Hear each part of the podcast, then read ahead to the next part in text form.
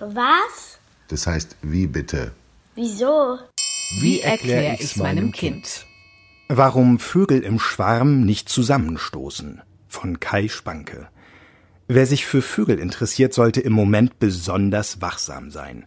Denn in diesen Wochen ereignet sich ein Schauspiel der Superlative, an dem so unterschiedliche Arten wie Kranich und Kuckuck, Weißstorch und Nachtigall beteiligt sind.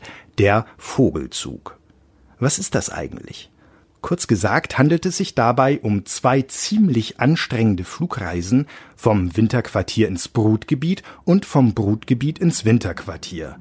Trip 1 wird im Frühling absolviert, Trip 2 im Herbst. Motto immer dem Magen nach. Angesteuert werden nur Gegenden, wo es genügend Nahrung gibt. Die Rauchschwalbe zum Beispiel kommt Ende März aus Afrika zu uns und legt drei bis sechs Eier, die sie ungefähr zwei Wochen bebrütet. Nachdem ihre Jungen geschlüpft sind, werden sie noch 20 Tage lang gefüttert. Danach müssen sie alleine zurechtkommen. Zwischen Mitte September und Mitte Oktober ziehen Eltern und Kinder zurück nach Afrika, wo sie die Wintermonate verbringen. Das ist schon allerhand für einen Vogel, der gerade mal 20 Gramm wiegt. Wenn man sich dann noch anschaut, was für halsbrecherische Flugmanöver so eine Schwalbe vollführen kann, kommt man aus dem Staunen gar nicht mehr heraus. Überhaupt haben es die Rekorde des Vogelzugs in sich. Jedes Jahr gehen rund 50 Milliarden Vögel auf große Tour. Ihr Streckennetz umspannt den ganzen Globus, selbst über Wüsten und Gebirgen piepst und schnattert es. Ohne Ausdauer geht da nicht viel. Küstenseeschwalben, echte Profis des Langstreckenflugs, legen im Jahr mehr als 50.000 Kilometer zurück. Pfuhlschnepfen, die man momentan sehr gut an unserem Wattenmeer beobachten kann, schaffen nicht ganz so viel, können dafür aber andere Sachen. Im Jahr 2007 hat eine von ihnen die 11.500 Kilometer von Alaska bis Neuseeland in acht Tagen nonstop hinter sich gebracht. Solche Leistungen kriegen nur professionelle Vogelkundler mit. Sie schnallen ihren Schützlingen kleine Sender auf den Rücken, verfolgen ihre Standortwechsel per Satellit und werten die Daten am Computer aus. Das ist ziemlich cool, aber auch kompliziert. Eine Spitzenperformance, die wirklich jeder während der Zugzeit beobachten und genießen kann, ist die Schwarmbildung. Vor allem Stare tun sich im September und Oktober gern zusammen, also kurz vor ihrem Abflug nach West- und Südeuropa. So ein Schwarm kann zu unglaublicher Größe heranwachsen. In Berlin haben Stare einen Schlafplatz direkt am Dom, wo sich im Spätsommer mehr als 40.000 Individuen einfinden. Das ist aber noch gar nichts, wenn man bedenkt, dass in Rom regelmäßig Schwärme den Himmel verdunkeln, die aus einer Million Vögel bestehen. Zum Vergleich, Dortmund und Bielefeld zusammen haben weniger menschliche Einwohner.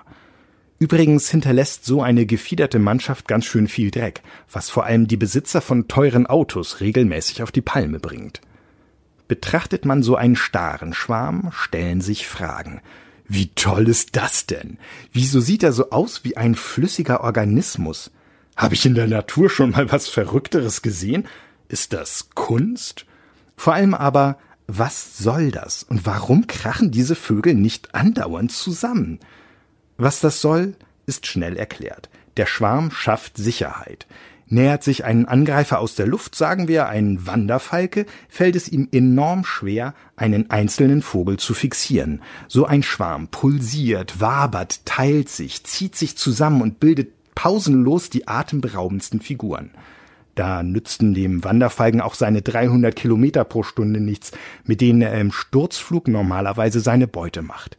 Schnellstes Tier der Welt hin oder her, gegen die Quirligkeit eines Schwarms sieht der Greifvogel ziemlich alt aus. Aber warum stoßen sich die Tiere nicht ständig das Köpfchen am Nebenmann? Peter Berthold, einer der bekanntesten Vogelkundler des Landes, hat seine Doktorarbeit über Stare geschrieben und sagt, es komme schon vor, dass sie im Schwarm miteinander kollidieren, allerdings führe das nicht zu ernsten Verletzungen oder gar zur Auflösung der fliegenden Großversammlung. Das Geheimnis der ganzen Geschichte liegt in einem unheimlich schnellen Reaktionsvermögen, betont Berthold. Dass Vögel so auf Zack sind, verdanken sie ihren guten Augen. Pro Sekunde sehen sie viel mehr Bilder als ein Mensch. Was wir also schon als flüssige Bewegung wahrnehmen, ist für Vögel nur eine Abfolge von Einzeleindrücken. Deswegen ist es so schwierig, einen Spatz oder eine Meise mit den Händen zu fangen. Bevor man auch nur in ihre Nähe kommt, sind sie schon dreimal weggeflogen. Nun flattert ein Star jedoch nicht einfach so im Schwarm herum. Im Schnitt hat er 15 Artgenossen in seinem Sichtfeld, wobei er jedoch nur mit fünf bis sieben Nachbarn per Blickkontakt kommuniziert, ganz gleich, ob sie zwei, vier oder sechs Meter von ihm entfernt sind. Auf diese Weise bleibt der Schwarm elastisch, denn würde unser Star nur mit Nachbarn in einer bestimmten Distanz in Verbindung stehen, könnte es passieren, dass sich der Schwarm, wenn die Vögel zu weit voneinander weg sind und einander nicht mehr als Orientierungspunkte nutzen, einfach auflöst. Was der Schwarm im Ganzen gerade macht, weiß der einzelne Vogel nicht. Er schaut nur nach links und rechts. Ändern die Nachbarn die Richtung, ändert er sie ebenfalls. Fliegen sie gleichmäßig weiter, passt auch er sich an.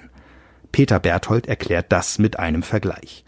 Wenn man mit 25 Leuten eine Radtour macht und im hinteren Drittel des Pulks unterwegs ist, interessiert man sich nicht dafür, wohin die Vordersten gucken und fahren.